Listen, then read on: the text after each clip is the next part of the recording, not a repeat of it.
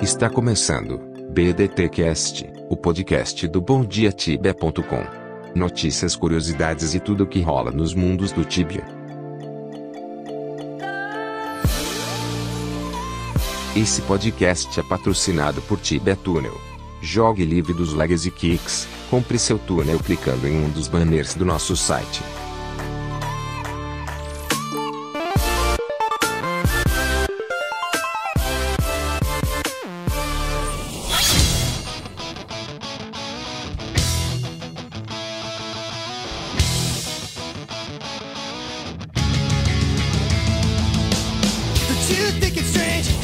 E aí, pessoal, aqui é o Cancro. Dois mil anos depois, a gente retorna para mais um episódio do BDT Cast. Fala galera, estamos de volta para mais um BDT Cast com muita saudade.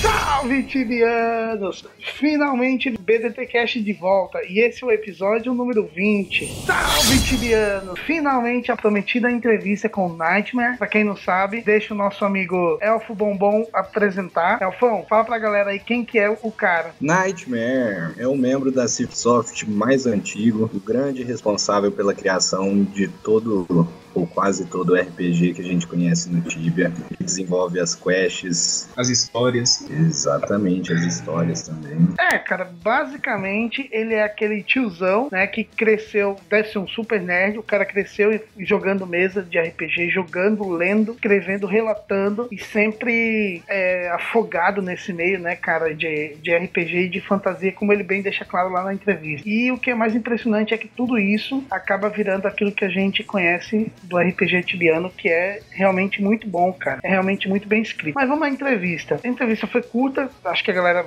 a maioria, óbvio que já deve ter visto. Entrevista curta, mas acho que muito bem elaborada, assim. Agradeço a todo mundo que mandou pergunta, a galera aqui da staff e outras pessoas, uma galera parceira nossa também mandou pergunta. E eu acho que foi bem bacana, cara. O Nightmare, ele começa falando, contando um pouco, né, da vida pessoal dele. E é engraçado como você vê a, a, a evolução, tem toda essa parada do RPG, desde o do RPG cru, de papel, aquela, até o que a gente conhece hoje como o MMORPG. Mas o que eu acho que eu achei mais interessante, assim, que eu acho que é um ponto fantástico da, da história, do relato dele, né? Nas aventuras que ele teve durante a vida inteira, é que os primeiros RPGs que ele tinha visto eram todos relacionados à fantasia e quase não tinha nada de ficção científica. E talvez isso explique o tanto de ficção que hoje tem no Tibia. Tanto que a gente tem laboratório e a gente tem, tipo, bichos mutantes e tem dimensões diferentes. Então, vai ver que essa necessidade que ele tinha de colocar ficção científica no RPG, no RPG que ele nunca tinha visto, foi veio pro Tibia. Ele não fala isso na entrevista, mas a gente começa a associar, associar as coisas. Já a segunda pergunta, é, tem a mesma vibe aí da primeira pergunta e fala um pouco. Ele tenta explicar o que é que, o que, é que preserva, o que é que faz ele preservar essa vontade de con continuar desenvolvendo conteúdo é, sobre RPG depois de tantos anos. E aí ele dá uma resposta irônica, né? Fala, ah, quando eu descobri como, como ficar rico com isso, eu paro. Mas você vê que tem paixão ali por trás. Mas é, ainda acho que esse seria de repente um ponto interessante, assim, essa coisa do, do, do cara preservar a energia que ele tem, né? A vitalidade que ele tem, mesmo depois de tantos anos. E não esgota a criatividade, né? É, cara, exatamente. E ele falou isso, né? Ele fala, em um dos pontos da entrevista, ele fala: Cara, o grande problema da minha vida hoje no Tibia é que eu tenho muita coisa para contar e pouco tempo para que essas histórias sejam contadas. Por mais que eu me esforce para contar, ainda tem muitas. E como ele disse, né? A CIP tem vários departamentos lá e às vezes ele não consegue encaixar as coisas que ele quer no jogo, técnica mesmo, para atualizar. É, não, é impressionante cara. Mas é impressionante como ele preserva ainda essa, essa coisa, essa vitalidade, assim, que quase todo mundo perde quando começa a fazer alguma coisa na vida, né, cara? Acho que você enche o saco e foda-se e anda para trás, mas o cara tá aí, não sei quantos anos, fazendo a mesma coisa e melhorando cada vez mais. Você vai vendo que as histórias são mais elaboradas e tudo mais. Basicamente, a terceira pergunta fala sobre a habilidade que ele tem em escrever essas narrativas, né? Aí daí um ponto interessante que cada vez mais os elementos dessa narrativa estão entrando no jogo, algo que era meio difícil assim, né? Porque meio que era limitado, criatura nova, mas aí não se encaixava muito com o que estava na Gênesis. Era sempre uma coisa muito à parte da Gênesis, mas agora não. Parece que retomou, que cada vez mais a gente tá. O que tá entrando no jogo tem a ver com a Gênesis tibiana. Daí o Templo de Tai, né? o o templo ancião de Tais, os deuses anciões de Tais e outros elementos do, do update. E aí ele fala uma coisa bacana, cara. Ele fala assim que ele tenta explicar que a Gênesis é o pano de fundo, né? Que sustenta tudo que ele faz. A gente sabe que não é bem assim, porque como mesmo ele bem lembrou, nem sempre dá para colocar as histórias que ele quer colocar por conta da dificuldade técnica, mas uh, ele, ele falou uma coisa bacana que é cada vez mais as coisas que vão acontecer no jogo vão estar tá mais, mais, mais amarradas e mais linkadas ao que seria esse pano de fundo, a Gênesis tibiana. Ele fala que, embora não seja uma queda de braço muito legal, né, com os deuses, ele fala que em breve alguns deuses devem aparecer por terras tibianas. Isso é bom, cara. Boss é sempre. Cara, sempre que se fala de boss em update é sempre bem-vindo, porque você sabe que vem coisa boa, né, cara? Quest boa, recompensa boa. Sim, é, e precisa de, de bosses mais fortes, né? Temidor Shabal hoje em dia dura dois segundos quando dá respawn. É, e é muito raro, né, cara? De, seria tão bom que tivesse, sei lá, pelo menos uns 4, 5 eventos desses por, por ano, de repente. A gente perguntou para ele que o mistério é a alma das quests, né? O fato de, de não ter tudo desmiuçado e de ter uma parte desconhecida da quest em desafios, dá essa atmosfera de mistério que é, vamos combinar, o segredo das quests. Ou deveria ser, pelo menos. E aí a gente pergunta para ele o que, que, ele acha dos spoilers, o quanto que isso atrapalha, né? Já que o cara se esforça muito para escrever o um negócio e a galera não tá nem aí, vai lá, pega o spoiler e taca pau, faz a quest. E na mesma oportunidade a gente perguntou sobre os arquivos hackeados de 2005. Todo mundo achava, inclusive quando a gente fez essa pergunta, a gente achava que viria uma resposta absurda, assim, né? Que ele ia, de repente, tentar colocar panos quentes e falar, mas não, cara, ele ignorou sumariamente, assim, o, o fato de ter arquivos hackeados e falou, olha. Não, eu, é uma pergunta que quando a gente tava bolando a entrevista, eu imaginei que ele não responderia, pra ser bem sincero. É... E, na verdade, não só essa pergunta, mas me surpreendeu a forma que ele respondeu tudo. Ele não é um cara sempre simpático, assim. Cara, na real, pelo que eu, eu, eu recebi um monte, enfim, eu recebi algumas mensagens, inclusive um e-mail. Eu não sei qual que é, na real, uh, o que motivou o cara a fazer isso. O fato é que o cara simplesmente se entregou de alma na entrevista, assim, o cara se construiu inteiro, mano. Ah, rumores que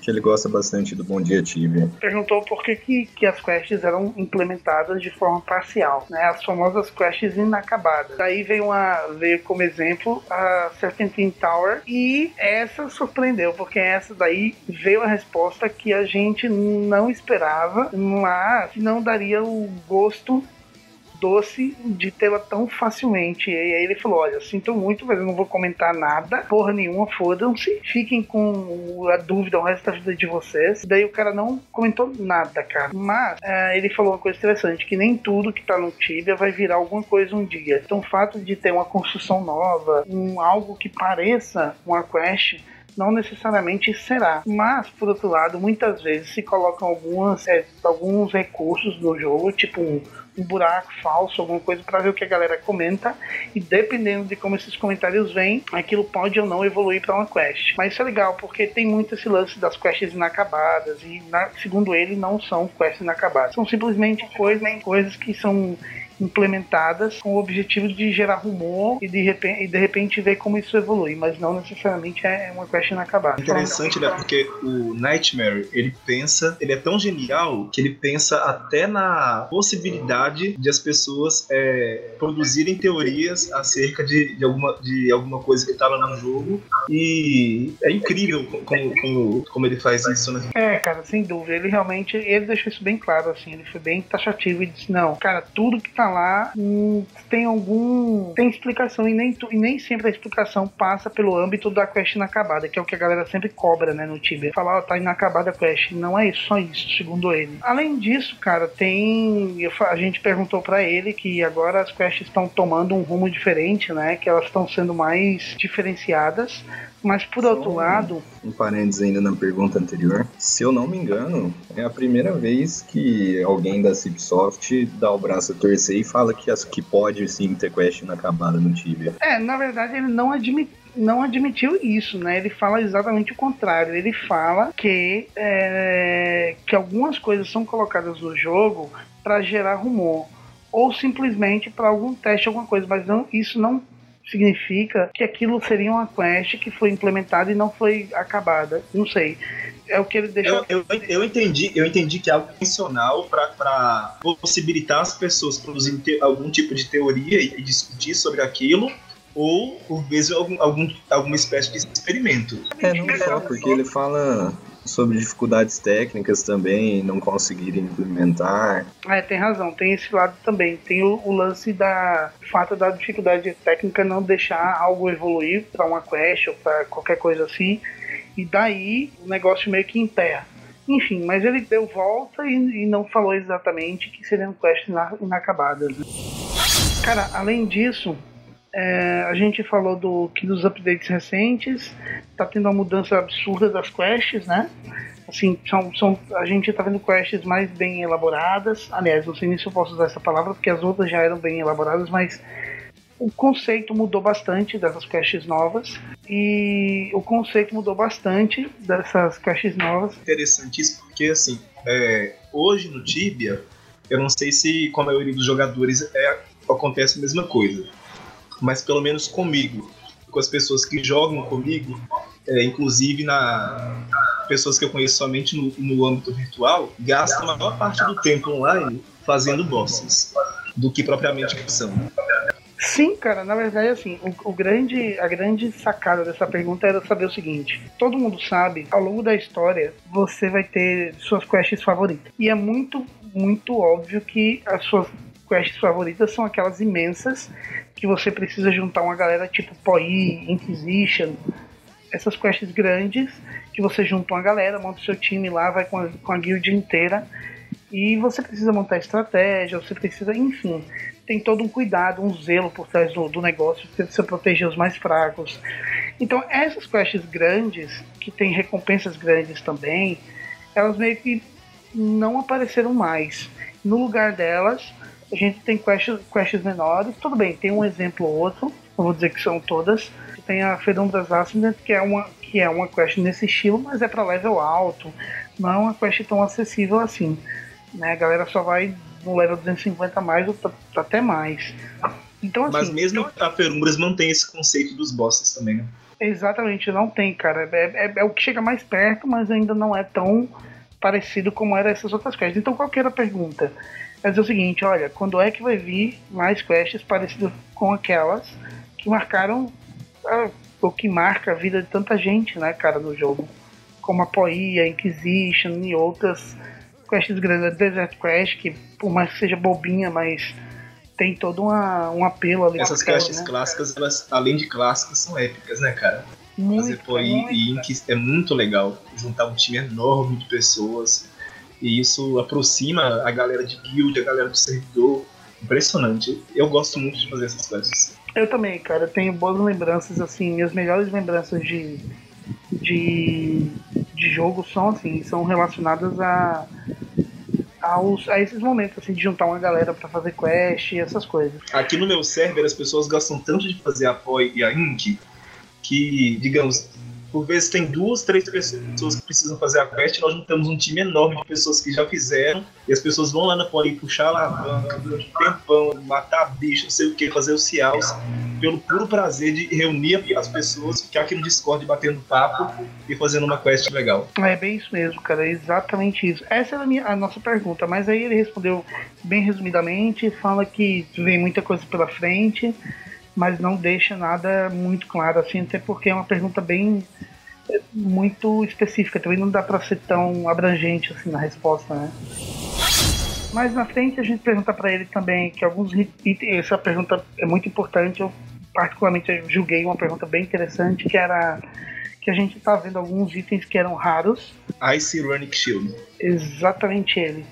Cara, todo mundo lembra que era um item extremamente raro, caro, e daí, é, hoje, uma vez por ano, você mata lá o boss, o dragão do, do, do, do First Dragon, né? Da, do evento. E aí você pega 2, 3, 4, 5, sei lá. Tem gente que pega aí durante a temporada do evento 5, 6. E essa é a minha dúvida. Será que isso vai acontecer também com outros raros? Do tipo, sei lá, cara, tem tanta coisa rara perdida aí, tipo Amazon Armor e tantas outras coisas que de repente pode vir a virar loot de criatura. E aí ele fala o seguinte: ele fala que não pode prometer nada, mas que está trabalhando para melhorar o método de loot e a maneira como a gente tem essas recompensas das quests. Mas vai levar tempo e que isso vai ser gradual. Bem, eu entendo, julgando pelo, pela maneira como as coisas acontecem na Cipsoft e juntando com isso que ele falou que vai ser um negócio gradual. Então, cara, não, não deve haver tanta mudança assim, ou se acontecer vai ser bem gradual mesmo, e bem uma vez por ano um evento novo que vai te dar alguma coisa rara, como tem, tem sido essa First Dragon, de repente é provável que vai ser assim, cara, esporádico. Chega um, chega um, um, outro momento e aí vem coisa rara junto, entendeu? É bem possível que seja isso. É assim, eu sou um caçador de bosses. Vocês sabem disso. E para você conseguir o item raro no boss é muito complicado. É, para você antes, antes dessa, dessa, dessa first dragon, e vocês me se, se, eu estiverem, se eu estiver errado, para você conseguir, por exemplo, uma Dragon Scale Boots, você tinha que matar aquele boss lá de Zal, que nasce na invasão de Orc. E é um loot muito raro. E aí hoje um, um level 120 aí de parceira conseguiu dropar uma Dragon Scale Boots no, no segundo dia. Hoje é o segundo ou terceiro dia? Terceiro dia de, de evento. É, cara, o que eu sei, o que eu posso te garantir, assim, no ano passado eu lembro que uma pessoa, duas pessoas em parcela conseguiram pegar a Boots. Acho que na verdade duas pessoas conseguiram durante todo o evento. Parceiro é um mundo muito muito habitado, né, cara? Muito cheio. E duas, só duas pessoas conseguiram. Então, assim, não sei. Não sei se, se isso é ruim, se isso é bom, porque de qualquer modo isso mantém a raridade do item e é legal isso também. Mas enfim, uh, ele não falou muita coisa e falou que talvez isso seja algo gradual e eu acredito que vai ser mesmo. Não acho uma boa, não. O Runic Ice Shield, por exemplo, pô, todo mundo tem agora e ele era um drop só de Healing Thor também. É o boss de Ice Golem que dá respawn raramente. E a CIP sempre fez isso, o Great Shield mesmo, como você falou. É, já dropava de massacre, deixa quieto no massacre. Não precisa enfiar em tudo que é boss novo. O Ferumbras Ascendant dropa, o boss antes dele dropa. Vai acabando com a raridade. Termina agora. BDTcast. Acesse www.bondiatibia.com. Até a próxima.